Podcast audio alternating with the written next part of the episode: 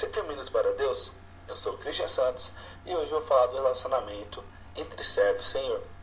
A passagem se encontra em Atos 9, do 10 ao 15. Acompanhe comigo. E havia em Damasco um certo discípulo chamado Ananias. E disse o Senhor em visão: Ananias. E ele respondeu: Eis-me aqui, Senhor. E disse o Senhor: Levanta-te, vá na rua chamada direita, e pergunta em casa de Judas por um homem de Tarso chamado Saulo pois eis que está orando. Em uma visão, ele viu entrar um homem chamado Ananias, e punha sobre ele a mão, para que ele tornasse a ver. E respondeu Ananias: Senhor, há muito ouvi acerca deste homem, quantos males tem feito aos teus santos em Jerusalém. E aqui tem poder dos principais sacerdotes para prender a todos que invocam teu nome. E disse-lhe, porém, o Senhor: Vai, porque este é para mim um vaso escolhido para, para levar meu nome diante dos gentios e dos reis dos filhos de Israel. Amém?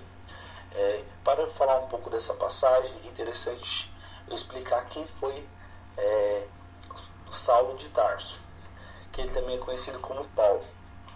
Saulo, nessa época, foi o, o, um dos maiores perseguidores da igreja primitiva. E ele ficou, ele teve um encontro com Jesus e acabou ficando cego e Ananias foi responsável pela sua cura.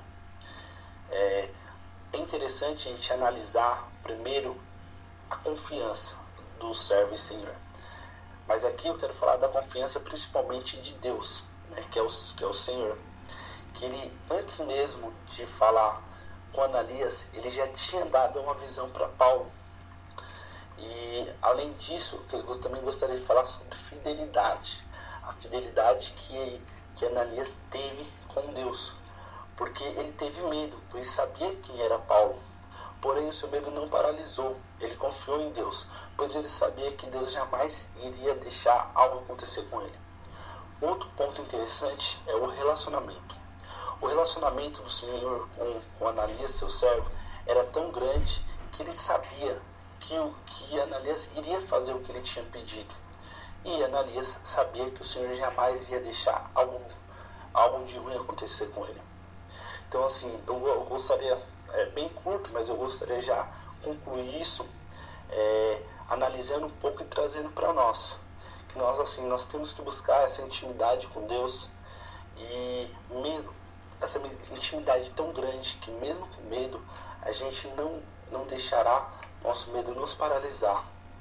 E assim, tendo essa intimidade e tendo confiança, fidelidade com Deus, isso gera um bom relacionamento. Para nos momentos que Deus nos chamar, nós podemos dizer igual a Ananias: Eis-me aqui, Senhor.